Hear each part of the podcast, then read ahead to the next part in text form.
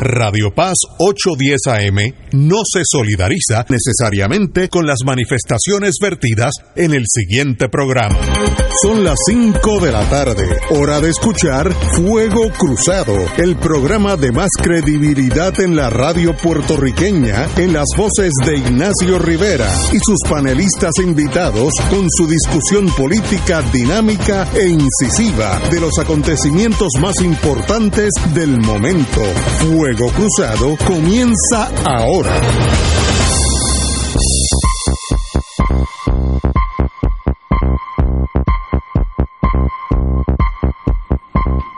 Muy buenas tardes, amigos y amigas de Fuego Cruzado. Hoy estamos aquí, compañero Fernando, que lo cita la prensa, Fernando Martín. Eh, ya, así que ya mismo vamos con él, doctor Catalá. Buenas tardes. Qué bueno empezar un lunes así, día precioso, el sol, ese sol en el Atlántico está precioso, bellísimo. Muchos saludos. Eh, tenemos al doctor Camarilla en la línea. Vamos con el doctor Camarilla. Doctor, muy buenas tardes. Buenas tardes, buenas tardes a todos. Y a los radioescuchas también. Bueno, díganme. Vamos, sí, vamos a empezar de, por decir que las cosas hoy se ven mejor de lo que yo esperaba. Eso son buenas Pero- noticias. Pero tengo una preocupación que vamos a discutir pronto, pero vamos a empezar con los casos nuevos. Hace una semana atrás teníamos 349 casos nuevos y hoy tenemos se- 276. Así que hemos mejorado bastante en este renglón, con 73 casos menos o 21% menos casos nuevos. Realmente no, no esperaba esa sorpresa. Entonces el segundo renglón, que es el de la tasa de positividad, ahí pues las noticias no son buenas. Eh, tenemos 10.2% comparado con 8.6% hace una semana atrás. Y después que habíamos dicho que habíamos mejorado y que nos estábamos acercando a la cifra mágica de 5% de tasa de positividad, hemos echado para atrás todo lo que habíamos adelantado en, este renglón de tasa de positividad. Así que no, no creo que vamos a llegar pronto a ese número mágico que estamos buscando y, y, y añorando, que es el de 5%. De hecho, me preocupa el hecho de que hace exactamente un mes atrás estábamos en el rango de 10%, que es donde estamos ahora. Y eso fue en octubre 27. Entonces empezó a bajar, pero a partir de noviembre 13 la tasa de positividad empezó a subir de nuevo y ha estado eh, consistentemente eh, subiendo. Es difícil entender cómo es que el número de casos nuevos está mejorando tanto a la misma vez que la tasa de positividad está empeorando. Eso no hace sentido. Pero yo estoy esperando que en cualquier momento empiecen a aumentar el número de casos nuevos eh, debido a que la tasa de positividad está tan alta. Y, también con, la, con las eh, festividades de Thanksgiving y con las navidades, pues yo creo que no hay forma de que esto no vaya a empezar a subir de nuevo los casos nuevos. Eh, recuerden que el periodo de incubación de COVID es de 2 a 5 días. Eh, Thanksgiving fue el 23 de noviembre, o sea que llevamos cuatro días eh, desde Thanksgiving, así que vamos a ver este qué pasa este próximo viernes. Eh, espero que, mis predicciones no estén incorrectas, pero yo creo que no, no veo como que va a haber muchas alternativas a la posibilidad de que, empiece a subir de nuevo. Me refiero al número de casos nuevos. Entonces, en cuanto a la ocupación de camas por COVID, tenemos 65 camas generales ocupadas, comparado con 54 hace una semana atrás. Eh, así que tenemos ahí tenemos una eh, una diferencia eh, en ese renglón. Y en cuanto a la utilización de unidades intensivas, tenemos 60, perdón, 6 camas. Y una semana atrás teníamos 6 también. Y la mortalidad, importante, eh, tenemos eh, 1.88 eh, muertos eh, diarios. Y hace una semana atrás estábamos en, en, en un 2.38.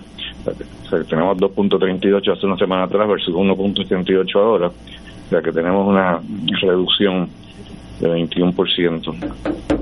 Entonces, en resumen, pues tenemos el número de casos nuevos y la utilización, de, perdón, y la mortalidad eh, que han mejorado. Eh, tenemos eh, la tasa de positividad y la ocupación de camas en generales que, ha subido y la ocupación de unidades de intensivo está estable. Así que las noticias pues son mixtas y el tiempo dirá hacia dónde nos dirigimos.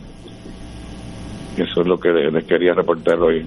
Estados Unidos pues tiene una gran preocupación también en cuanto al problema del COVID ahora cuando vengan las navidades y el problema de influenza y también del virus de eh, respiratory, respiratory syncytial virus, RSV, eh, que probablemente va a causar problemas cuando empiece la gente a, reunirse en las casas.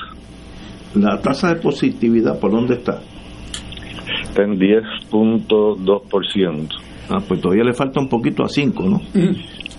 Bueno, sí, pero el problema es que, que estaba bajando y ahora está subiendo. Ah, Y por eso es lo, que me preocupa. Y, me preocupa también esa disociación que hay entre la tasa de positividad y el número de casos nuevos.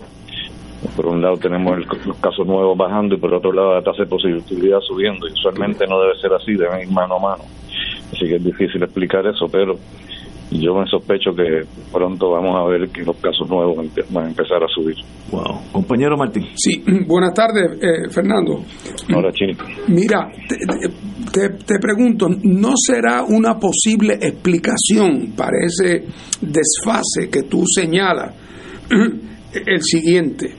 Eh, que como el COVID en la variante que está circulando en Puerto Rico da de una forma para la mayoría de las personas de una forma muy benigna, que lo que ocurre es que la persona realmente, pues no, en todo caso, si se hace una prueba, se hace una prueba casera. Me pasó a mí hace tres o cuatro semanas, tuve COVID unos días, me cuidé, pero yo me doy cuenta que yo no fui nunca a ningún laboratorio. O el gobierno no se enteró nunca de que yo tuve COVID.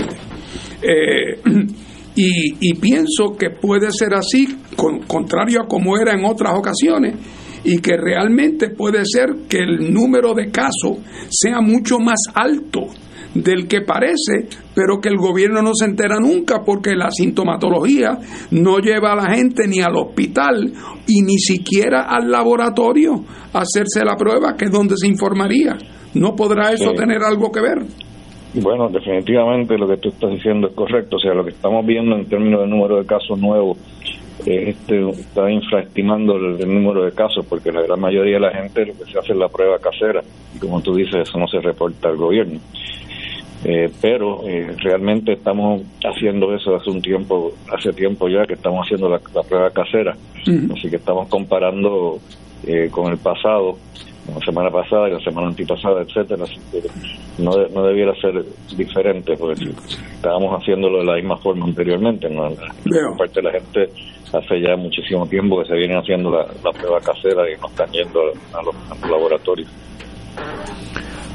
Cabanillas, no te preocupes mucho con esta que, un indicador vaya para un lado y el otro por el otro, porque después de todo, eh, últimamente yo he observado que a cada jato anuncian que la tasa de desempleo está bajando y tú ves que la manufactura va decayendo, tú ves que la economía no, no sabe si va o viene, este, todo es disfuncional, el país no tiene norte, pero no, el desempleo baja. Así que eso, hay, hay, cosas que realmente no tienen explicación. Bueno, por primera vez veo que hay una, un paralelismo entre la economía y, y la medicina. De alguna manera lo encontramos, Cabanilla, de alguna manera. Muy bien. Y déjame decirte, ese paralelismo no augura bien para la medicina, ¿sabes? Muy bien, doctor, como siempre, muchas gracias. Nos, nos hablamos el viernes, si Dios quiere. Ah, el viernes no voy a poder estar. Ah, bueno, ok. Pues el, el viernes voy tenemos. A estar haciendo una colonoscopía. Uy, es, eso yo me la hice, no, yo me la estoy haciendo constantemente. En estos días la hice también, así que pero eso es necesario, vamos a ponerlo así. A la edad de nosotros empezando a vivir es necesario la Sí, que mucha gente no entiende que la, importancia de la colonoscopia no es en diagnosticar el cáncer de colon, es en prevenirlo. Porque si se, si se detecta en las etapas premalignas, se saca el pólipo premaligno y, se, se evita entonces que le dé el cáncer de colon. Yo he pasado por ahí dos veces y las dos veces me han sacado de estos pólipos, le llaman ellos, si, si, me, si no me equivoco. Muy bien, doctor, pues buena suerte el, viernes y nos hablamos el lunes que viene. ¿Cómo no? ¿Cómo no? Bueno, señores, muchas gracias, doctor Cananilla. Bueno, hoy es fácil empezar el programa porque voy a citar a una persona que se llama Fernando Martín García, presidente ejecutivo del PIB me, da la impresión que está menos de dos metros al, al, lado mío, así que básicamente tengo fuentes informadas de verdad.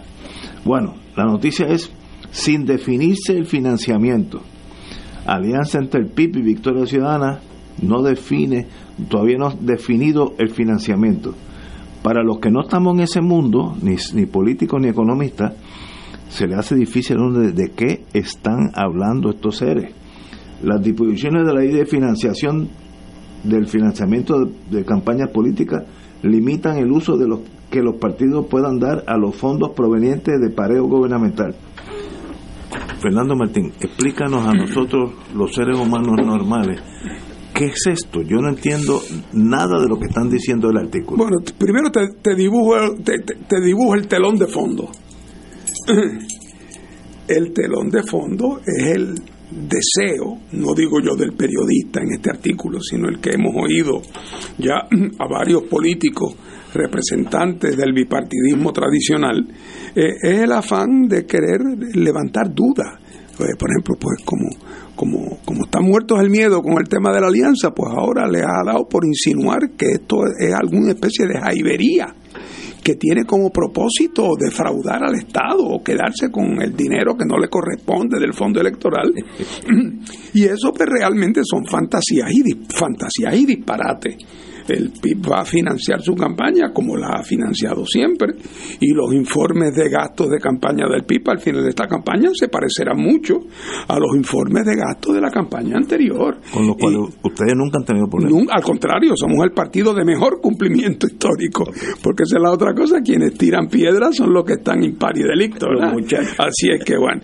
Eh, y entonces, pues básicamente, pues evidentemente la, hay un sistema, la ley permite en Puerto Rico de pareo en el que, a pesar de que no es lo que yo hubiera querido, a mí me hubiera gustado que las campañas en Puerto Rico fueran eh, financiadas públicamente, como, como debiera ser en cualquier país civilizado, porque después de todo las elecciones son el bien público por excelencia, eh, y, no debería mediar ahí quien, quien que es capaz de levantar más dinero, porque eso lo que hace es que los compromete a los partidos con intereses privados. Sé que nosotros hemos optado por un método de financiamiento en el cual nosotros aportamos una cantidad y, y, el, y la ley la, hace un pareo hasta, hasta un millón de dólares. En otras palabras, ustedes ponen... 250 mil y se nos da cuatro por uno y llegamos al tope de un millón. En el caso del que no quiere ese, se, se acoge a otro, que es el PNP, el Partido Popular, que es que levantan hasta 5 millones y, y, y les parean 5 millones. Ah, bueno, se sirven con la cuchara grande, como es de esperarse, ¿verdad? Bueno, pues nosotros ah, nos acogemos naturalmente al más modesto eh, y con eso hemos hecho nuestra campaña decorosamente. Además, entonces el partido levanta dinero en adición privadamente en cantidades pequeñas que todas se informan y se reportan y con eso conducimos nuestra campaña. Ese dinero del pareo está disponible únicamente para gastos del candidato a gobernador y o el partido.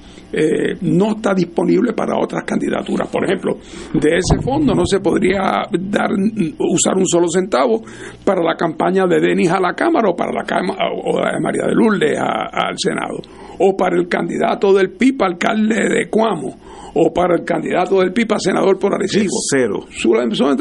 Obviamente, eh, el, nosotros utilizamos, utilizamos ese dinero para la campaña de nuestro candidato a gobernador. Lo hicimos así en las elecciones pasadas y lo haremos en esta. Nosotros no vamos a estar utilizando dinero público para financiar campañas de otros partidos. O sea, en nuestra relación con, con Victoria Ciudadana y con nuestra alianza, el concepto marítimo, cuando lo dije hasta pensé momentáneamente en ti, que eres hombre, hombre de mar, es que cada palo aguante su vela. Cada palo aguanta su vela.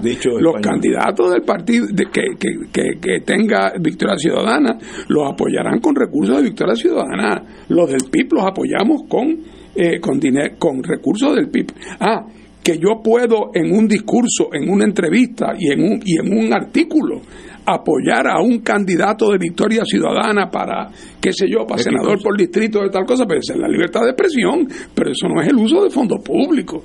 Así es que eso, eso es parte de lo que vamos a ver mucho en la campaña, que son los intentos de los que se sienten acorralados por la historia, que es el caso del PNP y el Partido Popular, eh, ya de, tratar de desacreditar, porque es que están, están, están en una esquina, ven que están con el agua al cuello y la marea subiendo, y, y entonces pues tratan de empezar a crear un ambiente de implicar que el motivo de la alianza es un motivo malsano, pero están picando fuera del hoyo. Así que la explicación es sencillo. El PIB financiará su campaña como la ha financiado siempre y su hoja de gasto se va a parecer muchísimo a la que, a la que tuvimos en las elecciones anteriores. Así que ahí no hay misterio de clase alguna. Eh, y naturalmente que lo haremos con el cumplimiento estricto de la ley que hemos hecho siempre. Cuando yo leí esto esta mañana, yo no sé de ese mundo de financiamiento de campañas políticas, en mi vida he estado en eso, me dio la impresión, y yo creo que ese era el mensaje de este artículo, que ustedes y Victoria pueden mezclar los fondos. Claro, eso, es lo que yo me llevé. y eso, tú eres abogado, eres un observador político, no serás un experto en la ley electoral, naturalmente, porque nadie tiene por qué tener una obsesión tan, eh, tan catastrófica como esa, pero, pero ese es el mensaje. El, mensaje es levantar, no digo del periodista, porque es que lo oyes en los, en los analistas, en los analistas políticos, los oyes, no, que el PIB, que, que eso es una jaibería, que eso es usar chavos de esto, que eso, no es cierto. Pues, pues, claro que no es cierto. Además que todo ese dinero está contabilizado al centavo. Eh, entonces es, es para tratar de crear la impresión de que lo que buscamos con la alianza es hacer cosas que si no estuviéramos aliados no pudiéramos hacer. O, o por ejemplo, o tratar de implicar que de alguna manera lo que se busca es explotar eh, el fisco. Bueno, tan es así. Wow que aun cuando en Puerto Rico se permitían, se permitían las, las candidaturas coligadas, cuando se permitían, hasta el otro día que se permitían, la ley, permit, la ley aclaraba, cuando, cuando permitía las candidaturas coligadas, que si yo iba de candidato a gobernador de mi partido y iba de candidato a gobernador del tuyo, tú no podías recibir el fondo del pareo para que no pudiera usarlo dos veces. Pero esto, hasta la misma ley lo preveía cuando se permitían las candidaturas coligadas. Así es que esto es el ánimo de empezar a tratar de levantar, ¿verdad?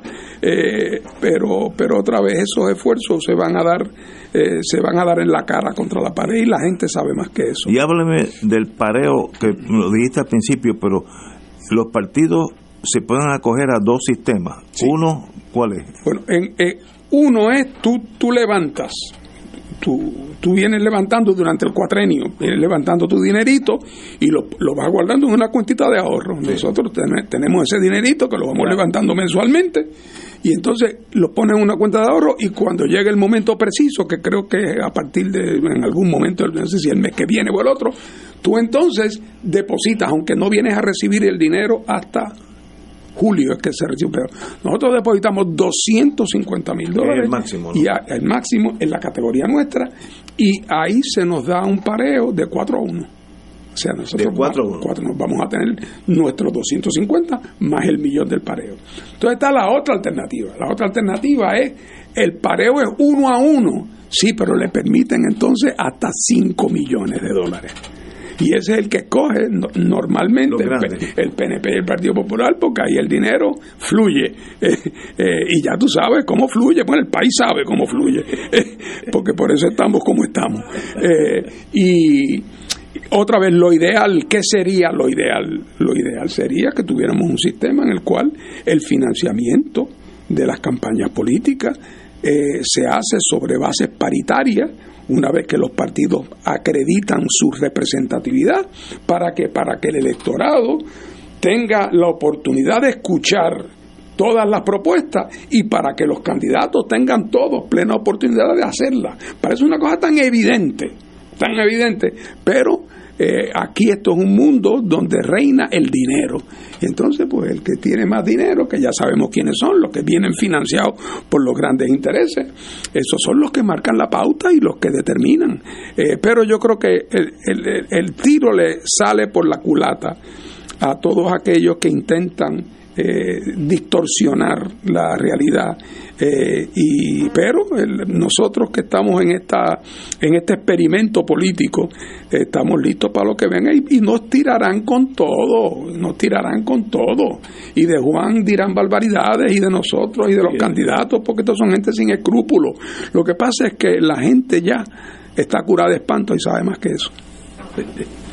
Compañero Catalá. La verdad es que desde que se anunció la alianza, uno empezó a leer en los periódicos acusaciones de que esta alianza era satánica, diabólica, yo no sé cuántos adjetivos le han puesto. Lo de satánica y, y, lo curioso es que siempre... Tantito lo dijo. ¿Lo dijo? Sí, sí. ¿Lo dijo? ¿Así fue? No, ¿en serio? ¿Así fue? Yo pensé que estaban vacilando conmigo. y lo que lo, lo, lo más curioso y paradójico es que las acusaciones muchas veces provienen del que menos puede dos organizaciones como el PNP y el Partido Popular que están lastrados históricamente de irregularidades, empiezan a lanzar insinuaciones de que esto es una jaibería, como estaba diciendo Fernando, es que es el que menos puede. Y yo creo que es tan evidente que el pueblo de Puerto Rico sabe más que, más de, más que eso. Nadie se puede tragar ese cuento por favor. Entonces, le llaman alianza satánica a un diálogo político civilizado, cuando debería ser algo aleccionador para este país, y es algo aleccionador para este país. Pero como no nos van a felicitar por eso, pues entonces empiezan a lanzar este tipo de insinuación sin base. No sé si te fijaste ayer, el, presidente del Partido Popular, Ortiz, Jesús, Jesús, Jesús Manuel, Ortiz, que ayer por fin oficializó su candidatura, para sorpresa de nadie, pero eh, oficializó su candidatura y entonces en un afán de, de, repartir, al, al, adversario de toda suerte, dice de la alianza que la alianza su verdadero propósito era, de la palabra, saciar, saciar una agenda eh, oculta que era contraria a los intereses del pueblo de Puerto Rico. O sea, estamos, estamos en la cosa satánica, estamos en la cosa escondida. saciar, o sea, como si se tratara de unos piratas. entonces después se quejan de por qué no tienen credibilidad. Y es que el que habla de esa manera, la gente no lo toma en serio. ¿Y, quién, quién? Yo no lo vi. ¿Quién fue el que indicó lo de satánico? De, Tatito Hernández. Wow. Tatito, ese, del Partido Popular. Esa luz que alumbra desde Puerta de Tierra al mundo. Es una alianza satánica. Satánica. wow. Qué interesante, ¿verdad? Que es interesante vivir aquí en Puerto Rico. Vamos a una pausa, amigos.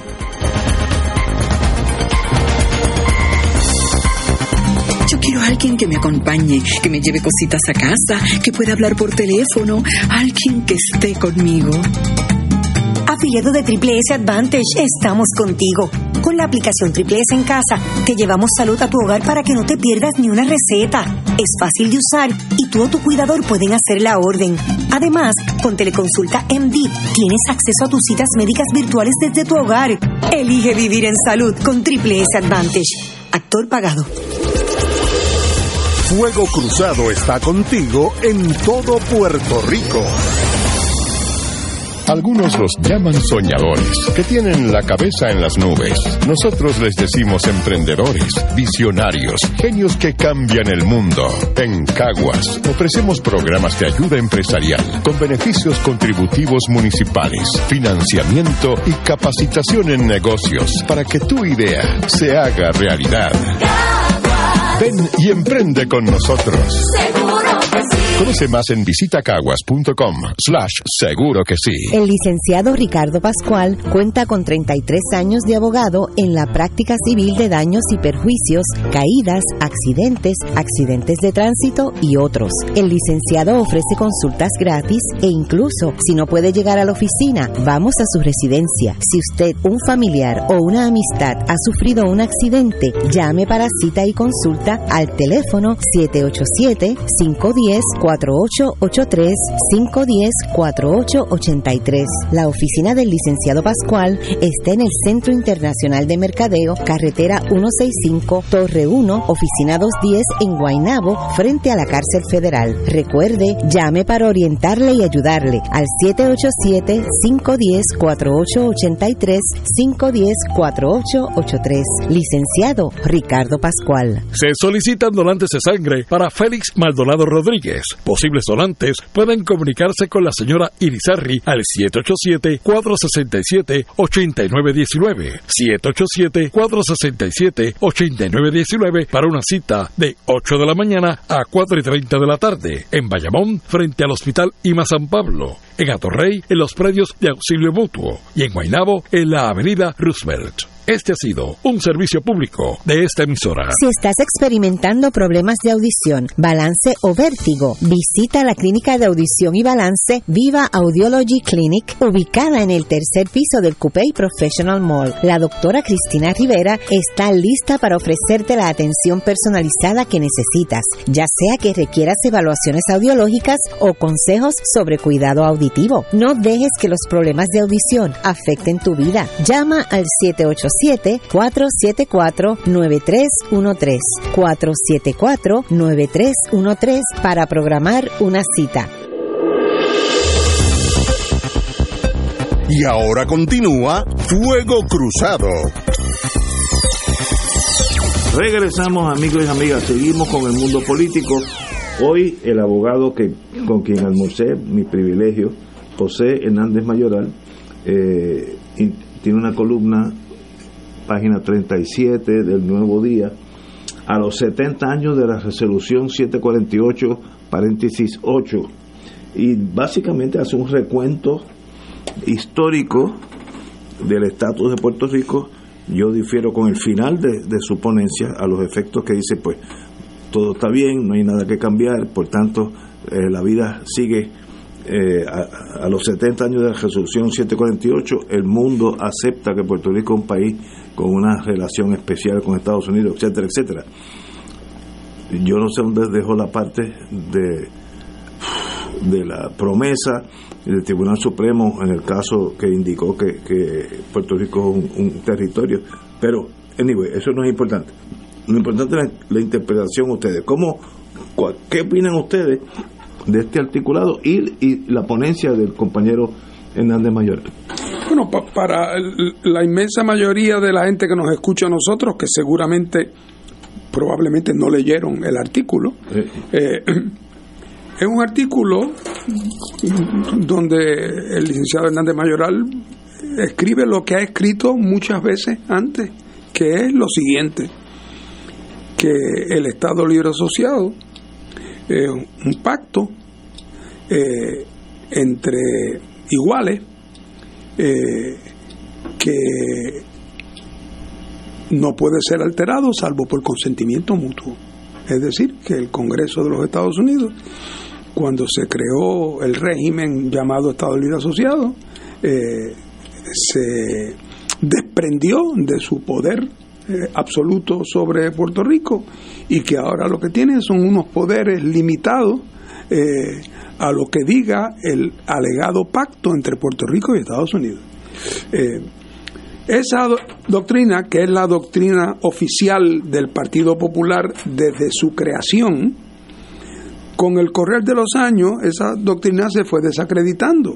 el independentismo, naturalmente, desde su inicio había dicho que esa teoría era, era falsa, que Puerto Rico no dejaba de ser un mero territorio no incorporado, sujeto al poder plenario del Congreso, y que el día que el Congreso quisiera ejercerlo, lo haría, y que no había tal cosa como un pacto que no podía ser alterado por consentimiento mutuo, eh, y nada, y ahí quedó ese argumento. Lo que pasa es que el Tribunal Supremo de Estados Unidos no se expresaba de manera categórica sobre cuál era el alcance del poder del Congreso sobre Puerto Rico de manera específica. Pasaron los años y cuando llegaban casos de Puerto Rico al Tribunal Supremo de Estados Unidos, que llegaron muchos, el Supremo siempre evadía esa pregunta fundamental, resolvía sobre otras bases. Eh, y, y, por lo tanto le permitía a un popular optimista, como es el licenciado Hernández Mayoral, por no decir su padre, les permitía decir que, pues, como el Tribunal Supremo de Estados Unidos no se había expresado de manera definitiva, pues eso quería decir que había una especie de presunción de que Lela era eh, lo, que, lo, que ellos, lo que ellos decían que era. Ese mundo se cayó de bruces. Ya había empezado, ya por primera vez en 1990, un secretario de justicia de los Estados Unidos dijo con la boca de comer y frente a un comité del Congreso, de hecho yo estaba allí sentado, eh, eh, que Puerto Rico no era otra cosa que un territorio no incorporado sujeto al poder plenario del Congreso. También lo había dicho ya los informes de, de, la Casa Blanca eh, cuando, cuando Clinton era presidente y se repitieron después en tiempos de Obama. Ya lo habían dicho comités del Congreso, pero todavía el Tribunal Supremo no se expresaba. Y entonces, de momento, en el año 2016 eh, eh, y en el año 2016, se dieron dos fenómenos que dieron al traste, hicieron añicos cualquier posibilidad de sostener sin, sin sonrojarse esa teoría. Y fue la decisión del Tribunal Supremo de Estados Unidos en el caso de Sánchez Valle, luego refrendada por casos posteriores, donde no deja lugar a dudas de que en todo caso, frente al gobierno federal, el poder de Puerto Rico es más bien análogo al que tiene una ciudad frente al poder de un Estado, un Estado de los Estados Unidos. Quiere decir que la ciudad es una criatura del Estado y Puerto Rico es una criatura del Congreso y el Congreso lo creó y lo puede hacer, deshacer, modificar o cambiar a su antojo. Otra cosa es que su política sea no hacerlo, pero puede hacerlo a su antojo.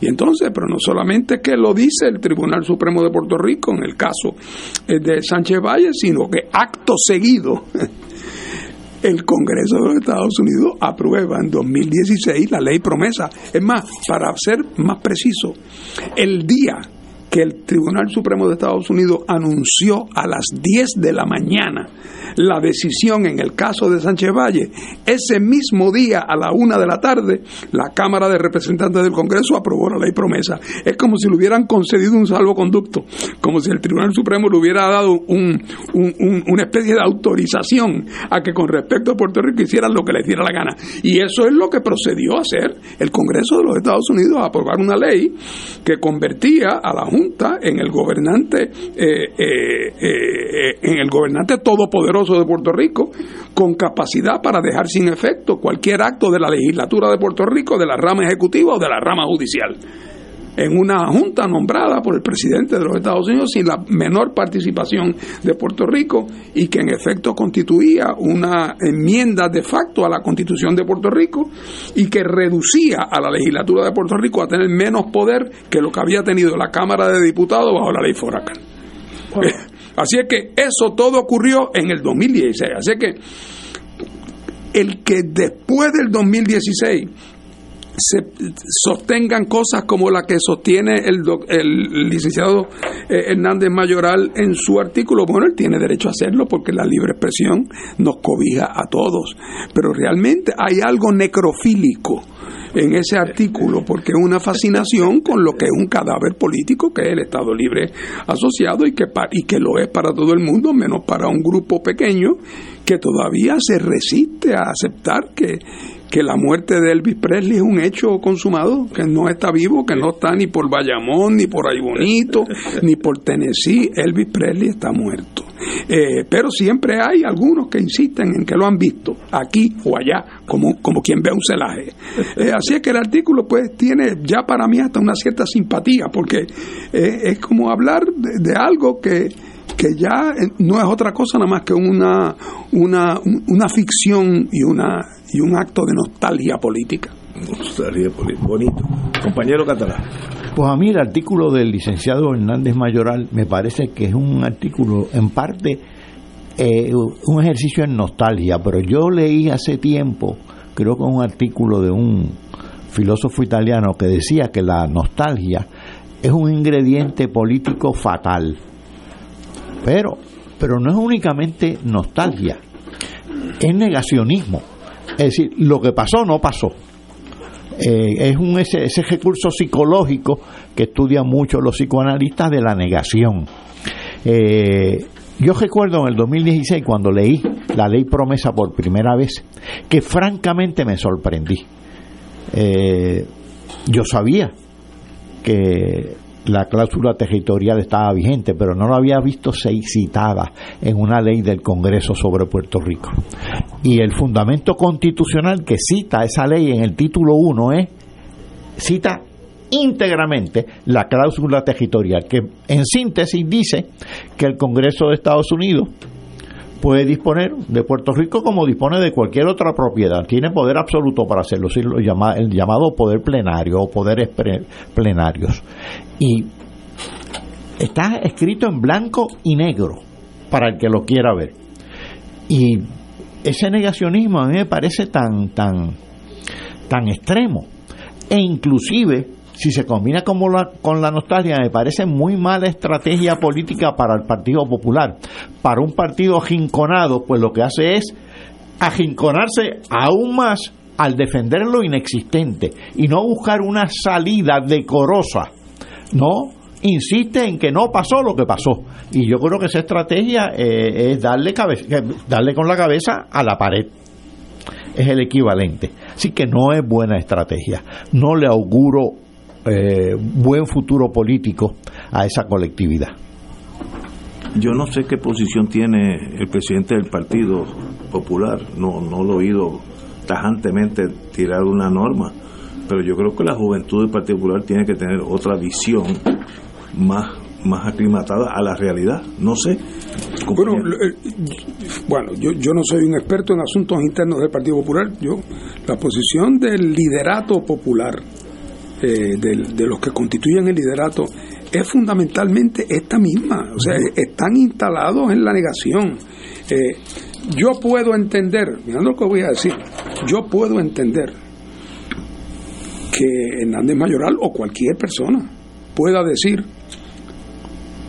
el ser un territorio no incorporado de los Estados Unidos, con sus defectos y sus limitaciones, es para mí preferible, pudiera alguien decir, que la estadidad o la independencia. Y el que piense así tiene derecho a pensar así. Yo creo que es una equivocación. Pero, todo, lo que, y, daría tres discursos de por qué eso no es así, pero, pero tiene derecho a pensar así. Ahora, cuando ya de ahí uno salta y dice que, pero que no, pero que realmente la, lo que tiene de bueno el ELA eh, es que constituye un pacto con los Estados Unidos que no puede ser alterado, que el Congreso viene obligado a que no puede intervenir en tal cosa, que, el Congreso no puede... O sea, todo eso ya entra en un relato que es ficticio. O sea, un relato que, que, que, no es verdad, como dice Paco, no es verdad. Entonces, bueno, pero ¿qué pasa? Que es que a la gente le es difícil después que han estado, figurativamente hablando, dos generaciones insistiendo que aquello era un pacto decoroso eh, y que realmente no era una condición colonial, y jurando y perjurando que eso es así, y de momento le sacan la alfombra debajo de los pies, y entonces pues no pueden enfrentar la realidad, y por lo tanto siguen insistiendo como en, la, en, en lo que ya es imposible sostener otra vez, si les parece que la condición colonial es la preferida para ellos por las razones que puedan tener, tienen derecho a hacerlo. Eh, ahora, lo que no tienen derecho es a plantear que eso constituye una alternativa descolonizadora para Puerto Rico. Eh, porque ni, ni así lo dispone el derecho internacional. Es más, en ese artículo que él escribe en ocasión de que se cumplen 70 años de la resolución 748 de Naciones Unidas, ya todo el mundo sabe, parece, menos algunos, incluyéndolo a él, parecería ser el caso, que todo eso fue un engaño que perpetró los Estados Unidos, un fraude. Incluso en el segundo informe de Casablanca hay una referencia específica a que cuando los delegados de Estados Unidos dijeron tal cosa, no querían por eso decir que, que no tuvieran poderes plenarios sobre Puerto Rico. O sea, los Estados Unidos incluso ha aclarado el récord de lo que fue en efecto las mentiras que allí se dieron en 1952. Estados Unidos ha aclarado el récord y todavía los de la necrofilia política siguen insistiendo, eh, ¿verdad? Así es que, pero otra vez, esos son obsesiones que, que tardan mucho tiempo en lo que se disipan. Pero la juventud de los cinco partidos es susceptible a creer eso. Yo no sé, no, no. Bueno, yo creo que lo que le ocurrió a los populares en las elecciones pasadas, eh, que son las elecciones que, como hemos dicho antes aquí y en todo Puerto Rico se ha dicho, el que el Partido Popular perdiera las elecciones pasadas raya en lo inexplicable. Primero porque había una tendencia desde el año 2000 de cuatro años azules, cuatro rojos, cuatro azules, cuatro rojos. ¿Por qué? Porque el poder desgasta. El poder desgasta enormemente y como los que llegan no tienen soluciones, se desgastan y viene entonces el próximo turno al bate del péndulo.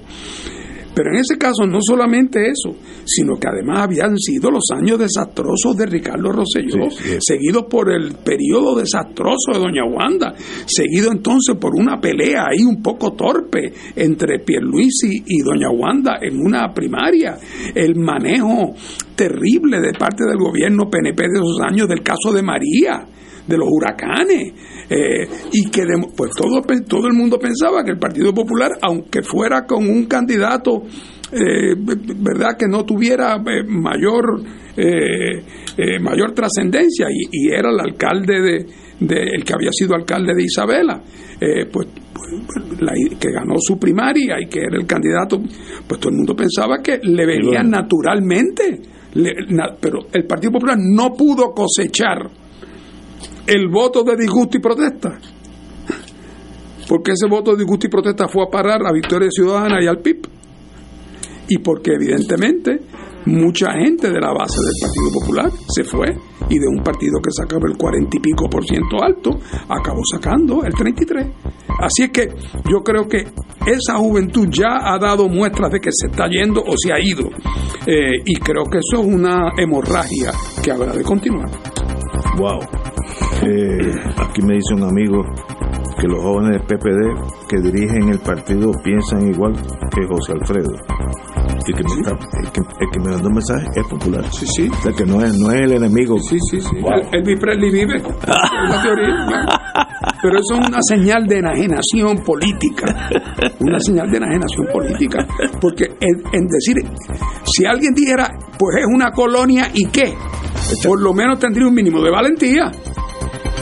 ¿Verdad? Sí, Uno se preguntaría cuánto pudor no tendría mucho, pero algo de valentía tendría. Pero lo que no se puede es pretender decir que el rey está vestido cuando todo el mundo sabe que está desnudo, hombre, por favor.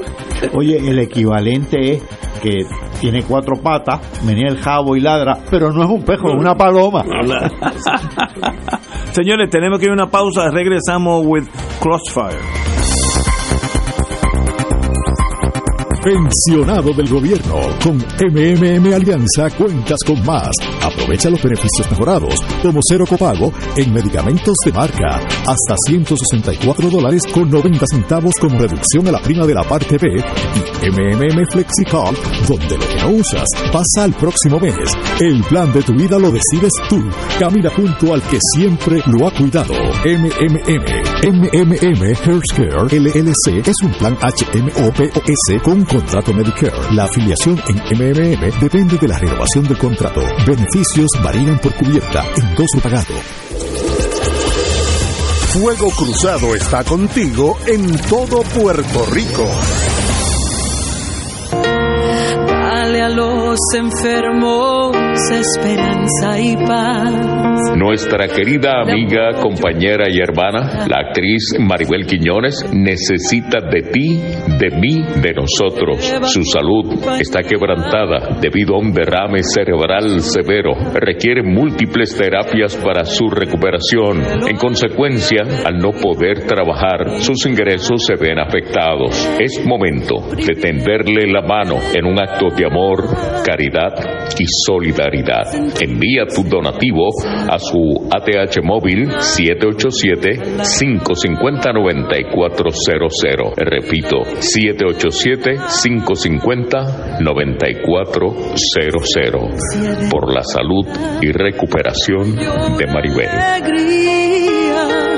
Da de lo que tienes sin buscar compensación. El Consejo de Acción Social Arquidiocesano CASA presenta su programa radial Casa de Todos, difundiendo el mensaje de la doctrina social de la Iglesia cada martes a las 11 de la mañana por aquí por Radio Paz 810 AM. Conoce este instrumento que utiliza los valores y principios del Evangelio para analizar nuestra actualidad social. Velamos por la dignidad del ser humano. De Todos, martes a las 11 de la mañana, por aquí, por Radio Paz 810 AM.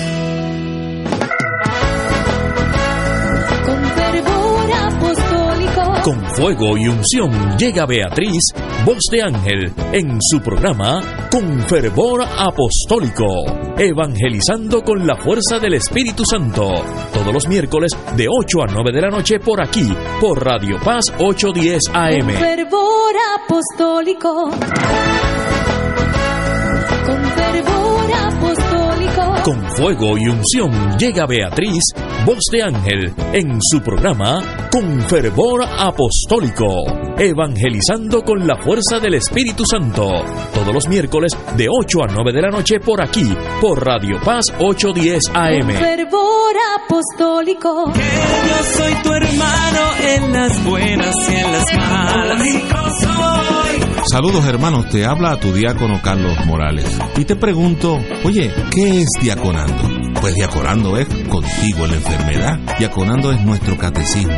Diaconando es reflexiones para la vida. Diaconando es en defensa de la fe. Diaconando te acompaña también en tus oraciones. Acompáñame todos los sábados de 6 y 30 a 7 y media por Radio Paz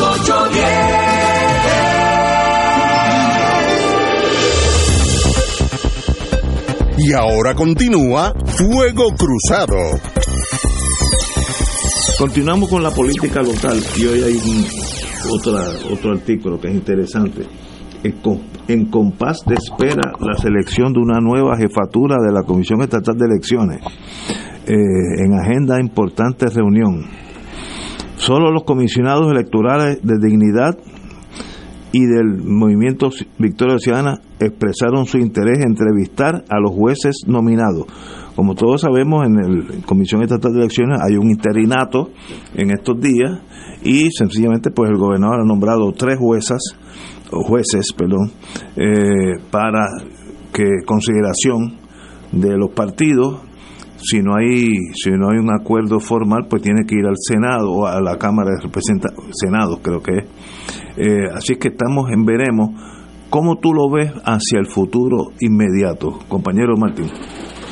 Bueno, aquí el problema, Ignacio, es que la- el mecanismo que di- diseñó la ley electoral para asegurarse que en su momento eh, hubiera un comisionado, de un presidente de la comisión, eh, y que los políticos no pudieran bloquearse mutuamente. Ese mecanismo, desgraciadamente, se dañó porque el mecanismo que había creado el PNP, lo hemos hablado en otras ocasiones aquí en este partido, era el siguiente. El PNP en el año 2020 temía perder las elecciones. O, o- o- o consideraba lo que Lo acabamos, lo que acabamos sí. de hablar, era muy posible que después de esos cuatro años tormentosos perdieran las elecciones. Y entonces se decidieron a, a enmendar la ley electoral de tal manera que aunque los populares ganaran la elección, ellos no perderían el control, de la Comisión Estatal de Elecciones. ¿Cómo lo hicieron? Pues lo hicieron diciendo lo siguiente, cuando ven, se abra la próxima vacante, se hace un intento de que los comisionados se pongan de acuerdo. Si los comisionados no se ponen de acuerdo, cosa que ellos sabían que mientras el PNP estuviera allí, como requería unanimidad, ellos siempre podían bloquear. Si eso ocurre, entonces el gobernador tiene que, que nominar a alguien y la legislatura tiene que aprobarlo por dos terceras partes. Entonces el PNP sabiendo que si los populares ganaban nunca sería con dos terceras partes, así que ellos podían bloquearlo en la legislatura. Y tercer paso, si no, si pasaba X tiempo y la legislatura no aprobaba a nadie, hombre, como no iba a pasar en esas circunstancias, el asunto, el nuevo presidente lo nombraría el Tribunal Supremo de Puerto Rico, que como el PNP tenía mayoría de designados en el Tribunal Supremo, ellos esperaban que ahí entonces se resolvería el asunto, porque allá no ayer, ahí no era ni por nominación del gobernador, sino que el Tribunal Supremo suasponte nominaba y día. ¿Qué pasa? Que cuando eso ocurre, ocurrió tal como se planificó, con un pequeño cambio. Primer paso, se trajeron nombres a la comisión, no hubo consenso. El PNP ganó las elecciones. No hubo consenso. Fueron a la legislatura, no había dos terceras partes. Eh, siguió al Supremo. Y cuando llegó al Supremo, ¿qué dijo el Supremo? Momento, esa ley en ese aspecto es inconstitucional porque eso le atribuye a la rama judicial funciones que la Constitución no le concede. Aquí hay un problema de separación de poderes, así que nosotros no vamos a ejercer esa facultad porque es inconstitucional. Entonces, ¿qué pasa?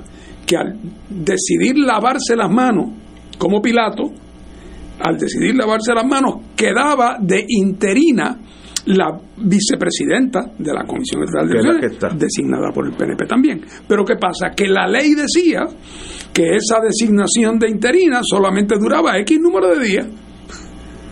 Entonces, pues ahora cuando ese X número de días se ha vencido o está por vencerse, pues tal parecería que la comisión va a quedar acéfala, ¿verdad? Sin cabeza. Lo cual quiere decir que pues, pues no hay quien haga el cheque para la nómina de la semana que viene. ¿Verdad? Así que entonces el Partido Popular entonces lleva un pleito para obligar a que para obligar a que el gobernador nombre, pero mira, eh, eh, eh, están están soñando. Están soñando porque primero el tribunal nunca va a obligar al gobernador a enviar un nombre, como tampoco podría obligar a la legislatura a aprobar a nadie. Así que es que el tranque se da porque el, el mecanismo que diseñaron se partió, se rompió. Y ahora entonces hay un vacío en la ley. Porque el, el mecanismo final que proveía la ley, que era que el tribunal resolvía cualquier tranque nombrando ellos, ese mecanismo dejó de existir. Así que por lo tanto, tengo la impresión de que querrámoslo o no, lo que va a pasar es que se va a invocar alguna regla de necesidad y la actual interina se va a quedar en funciones hasta que Colón baje el dedo. Tengo la impresión de que así va a ser porque a menos que de momento ocurra un milagro y haya un acuerdo político suficiente para, para conseguir dos terceras partes de los votos en la legislatura o para conseguir un, un- nombramiento unánime en la comisión. Yo veo eso como dos cosas imposibles y remotas. Tengo mi impresión mirando desde afuera. No estoy en el día a día de eso, pero mirando desde afuera, mi impresión es que esta señora se va a quedar y que los tribunales van a validarla bajo la teoría del oficial de facto. Eh, porque la otra alternativa es el desmoronamiento de la Comisión Estatal de Elecciones. Y eso es inconcebible. Eso, eso no va a pasar. Y además el tribunal tendría la mala conciencia de que ese lío ocurrió porque ellos no aceptaron el, la facultad que la legislatura le encomendó, que por cierto, que yo creo que se le encomendó equivocadamente, pero, pero lo- la máquina, esa, la bicicleta que diseñaron le falta una rueda, así que esa no va a correr. Entonces, ¿tú, tú opinas que es posible que se quede la interina, la, licenciada? Yo no veo en mi limitada imaginación jurídica, no veo otra salida a menos que haya un acuerdo político. Eh, eh, tengo la impresión de que el tribunal determinará que por analogía a la doctrina muy usada en Estados Unidos del oficial de facto, alguien que esté en una posición eh, y, asumió la posición que tiene en virtud de la ley, es decir, que tiene, llegó legalmente, no es una usurpadora. Eh, como ella no lo es, porque ella accedió como interina porque la ley se lo autorizaba. pues de momento ahora se crea una situación no anticipada, que es que parte de la ley se declaró inconstitucional no hay acuerdo político, pues hay una de dos posibilidades. O, o, el tribunal diseña un remedio y el remedio que va a diseñar, invocando la doctrina de la doctrina del oficial de facto, es que la, la persona continúa ahí hasta que su sucesor sea nombrado. Y ahí, otra vez, eso es una solución insatisfactoria la verdadera culpa de eso es el diseño de la, ley. de la ley como se hizo, que se hizo con toda la mala fe y la politiquería y la falta de sentido de equidad y de igualdad que movió al PNP en esa legislación, en todo lo referente al tema, al tema electoral. Eh, y, y el precio, ¿quién lo va a pagar? Pues el precio lo va a pagar la comisión institucionalmente porque esto es lo que va a redundar en una pérdida de confianza y de credibilidad de la comisión ante los ojos del país. Son las 6 de la tarde, amigos y amigas, tenemos que ir a una pausa, regresamos con Fuego Cruzado. Yo quiero a alguien que me acompañe, que me lleve cositas a casa, que pueda hablar por teléfono, alguien que esté conmigo. Afiliado de Triple S Advantage, estamos contigo. Con la aplicación Triple S en casa, te llevamos salud a tu hogar para que no te pierdas ni una receta. Es fácil de usar y tú o tu cuidador pueden hacer la orden. Además, con Teleconsulta MD, tienes acceso a tus citas médicas virtuales desde tu hogar.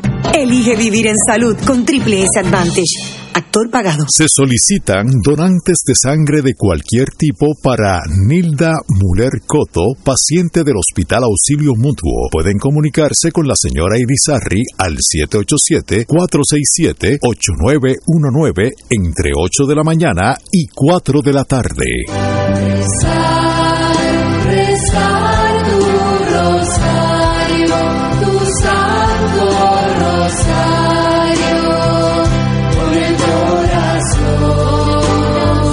El rosario nos ayuda a contemplar la vida de Jesús mediante los ojos de María y cada noche por Radio Paz alcanzas esa unión espiritual con nuestro Señor de la mano de su Madre. Acompáñanos a rezar el Santo Rosario a las 7 de lunes a viernes en la emisora donde ser mejor es posible. Radio Paz 810 AM.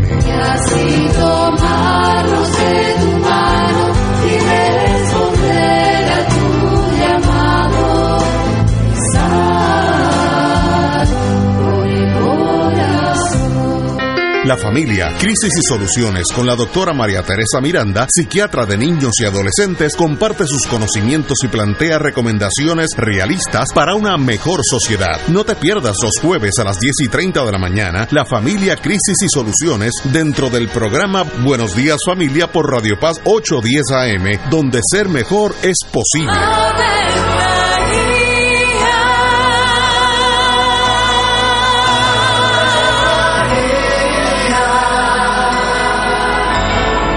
El ángel del Señor anunció a María. Y ella concibió por obra del Espíritu Santo. Dios te salve María, llena eres de gracia, el Señor es contigo.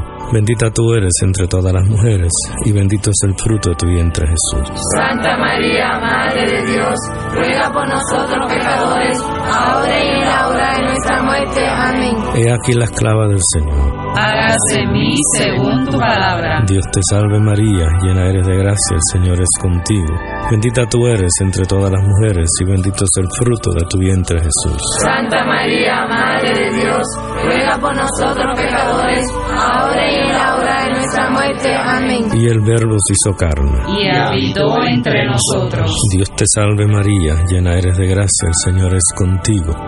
Bendita tú eres entre todas las mujeres, y bendito es el fruto de tu vientre Jesús. Santa María, Madre de Dios, ruega por nosotros pecadores, ahora y en la hora de nuestra muerte. Amén. Ruega por nosotros, Santa Madre de Dios. Para que seamos dignos de alcanzar las promesas de nuestro Señor Jesucristo. Oremos.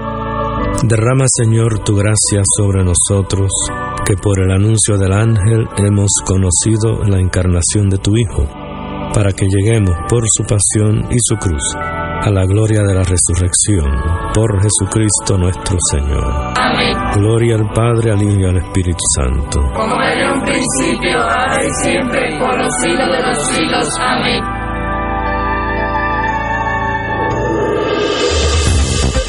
Aquí la llama se enciende cada tarde a las 5 porque escuchas Radio Paz 810 AM WKBM San Juan y retransmite en diferido WOROFM Corozal San Juan, la Casa de Fuego Cruzado, el programa de más credibilidad en la radio puertorriqueña.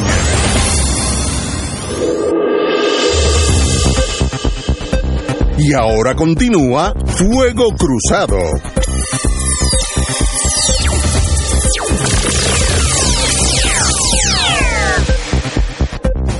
Regresamos amigos y amigos, nos quedamos en la, el impas aparente en la jefatura de la Comisión Estatal de Elecciones a 18 meses de las elecciones, así es que con esto hay que tener mucho cuidado cómo se camina por ese sendero de la democracia, pero ahí obviamente hay un impas que dudo que se pueda solucionar. Compañero Catalán. Oye, hay algo de justicia poética en todo esto, porque hace, en los turnos anteriores, estábamos discutiendo estas acusaciones que le hacen a Victoria Ciudadana y al PIB, a la alianza de que es, una jaibería, esto, lo otro, tratando de lanzar sombra sobre un diálogo político honesto y que yo creo que ha sido aleccionador para el país. Este, ¿Y qué pasa? Que esta, esta torcida ley electoral está torcida precisamente por la jaibería del Partido Nuevo Progresista que quería eh, tener un dominio electoral absoluto y estaba tratando de garantizar esa, ese dominio vía esa legislación. Así que hay algo de, de, justicia poética en todas estas dificultades. Pero para que los radioescuchas no vayan a creer que nosotros tres estamos aquí enajenados, Ignacio, eh, porque empezamos el programa discutiendo el COVID, con el amigo Cabanillas. Luego hemos estado discutiendo temas políticos no muy agradables que digamos, pero estamos conscientes de que hace tres o cuatro días celebramos el Día de Acción de Gracias y los tres que estamos aquí lo celebramos. Eh, y estamos conscientes también que luego del Día de Acción de Gracias empieza la época navideña en Puerto Rico y se anticipa entonces esa anticipación tan agradable eh, de la Navidad. Eh, estamos conscientes también que estamos en este tránsito de noviembre a diciembre donde cambia hasta la temperatura y se va tornando más agradable. Así que no vayan a creer los radioescuchas que estamos tan enajenados y no hemos tomado nota de esos cambios tan favorables. Pero lo que pasa es que a veces Ignacio eh, se pone peor que el marqués de Sade y nos impone unos temas realmente que son este eh, dignos de un programa que no se debe no debe coincidir con esta época navideña. bueno, pues vamos a seguir con. Oye, se lo estamos dedicando a la política local. Ahorita vamos para para Israel y Palestina, pero ahorita. Urge tomar una decisión en Ponce. Si yo fuera popular, yo diría que eso es muy cierto. Ante la posibilidad de que el suspendido alcalde de Ponce, Luis Irizarri Pavón, decida aspirar a la reelección, lo cual creo que es imposible, en el 2024 el alto liderato del Partido Popular evalúa qué hacer considerando que el municipio es cabecera de distrito. En otras palabras, el Partido Popular tiene problemas muy serios en Mayagüez y en Ponce, obvio, pues están, uno está acusado ya formalmente y otro está en el proceso de ser acusado. Municipios importantes y yo no sé si uno fuera del Partido Popular, de esa dirección, ¿qué uno hace ante esta realidad que es nefasta para el Partido Popular, que está en 32% del voto, eh, y con sin los problemas que tienen ahora en Mayagüez y Ponce. Así que no sé qué, Si, si, yo fuera, si yo fuera de la dirección del Partido Popular, ¿qué hacer, compañero? Y le añado a lo que dijiste, Ignacio, y lo escuché por radio, como ya como una noticia esta tarde, precisamente cuando venía aquí a la estación, que Guillito, el alcalde de el alcalde suspe- eh, ¿verdad? en suspenso de Mayagüez, eh, mm, no solamente anunció hoy que se pidió juicio por jurado y que naturalmente va a declararse no culpable, eh, que él además está también considerando la posibilidad de volver a, a, a radicar su candidatura en Mayagüez. O sea, y eso lo sabremos, pues el periodo de erradicación de candidaturas es el mes de diciembre. Así que muy pronto tendrán que tomar su decisión, tanto el alcalde de Ponce, el suspendido alcalde de Ponce, como el- el alcalde de, en suspenso de Mayagüez, Guillito, ambos. Eh, yo tengo, tengo la impresión de que es que en el Partido Popular, además, mm, eh, parte del, eh, del deterioro, ¿verdad?, del colapso institucional es que no hay, ya no hay unidad de mando. Eh, hay una balcanización donde los de Orocovi hacen lo que les da la gana, los de Naranjito, pues ¿verdad? nadie se encomienda a nadie, todo el mundo lo que está es en su drama personal, jurídico, problemático, el de Mayagüez anda velando por sus intereses, el de Ponce velando por el de él, y entonces el partido, bien gracias, el partido no, no, no, no, no tiene vela en el entierro, no sabe qué hacer, no se mueve, eh, no, parece que no hay delegados presidenciales, o sea, da la impresión de que esto es un reguerete. eh, es un reguerete político y, y claro, la- a, partidos que andan en, en- en un- en un muy mal momento, pues esto son noticias fatídicas porque lo que indican es que parece que nadie está pensando en qué es, está en los mejores intereses del partido y está entre cada uno haciendo lo que le da la gana. Y entonces pues estas no son esta gente no tienen estrategias políticas estas son estrategias judiciales Eh, con lo que tiene que ver es con los casos que cada uno de ellos tiene. Y entonces el partido en ese sitio son rehenes, por lo tanto el partido es un rehén. De, de- así que es un cuadro que muestra que es que, que es que ya no hay partido en el sentido de una estructura de mando con una posición coherente. Eh, estamos viendo los últimos días. Yo estoy de acuerdo contigo. Compañero, Fíjate, la verdad es que eh, las noticias sobre estas eh, sobre estas ciudades, estas plazas políticas, Mayagüez, Ponce, San Juan, se van repitiendo semana tras semana. Hace dos semanas, con aquella, el caso Jarabo, puso en tela de juicio la existencia del Partido Popular en San Juan, porque ese comité eh, eh, popular en San Juan, ese comité de partido, no existe desde la época de Carmen Yulín, que lo dejó inexistente. Pues lo mismo está pasando en las otras plazas importantes, como Ponce y, y Mayagüez. Y esto se va repitiendo y repitiendo, y cada vez que se repite una de esas noticias, eh, lo que se dramatiza no es únicamente la debilidad del Partido Popular, sino su, pro- su proceso de continuo debilitamiento. Porque no, ni ninguna de estas noticias este, ayuda a fortalecerlo. Así que esto va a continuar, evidentemente, hasta el día de las elecciones, porque a la luz de las declaraciones de estos dos alcaldes en suspenso, pues no se van a salir del juego. Así que van a continuar las noticias. Y no creo que sean noticias muy aleccionadoras, que digamos. Así que ya veremos. Pero es que, desde punto de vista, yo no soy experto político, pero como dicen en, en eh, Andalucía, tampoco me he caído de lo alto de un olivo. Si Mayagüez y Ponce, el Partido Popular es el segundo partido, está débil, eso no hay que analizarlo, eso es una realidad.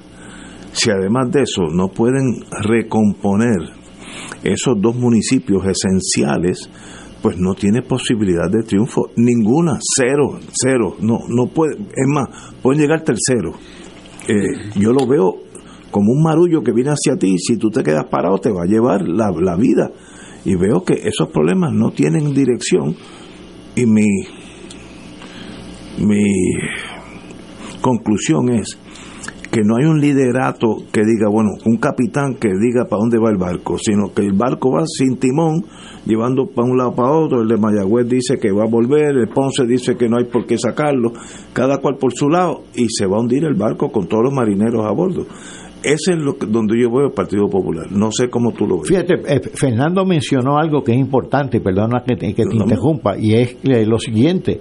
Y yo recuerdo en los viejos tiempos del Partido Popular que el presidente del partido, ante problemas así, nombraba un delegado presidencial y el delegado presidencial iba al pueblo, fuera Ponce, Mayagüez, y resolvía, con- se reunía con el comité, ejercía liderato.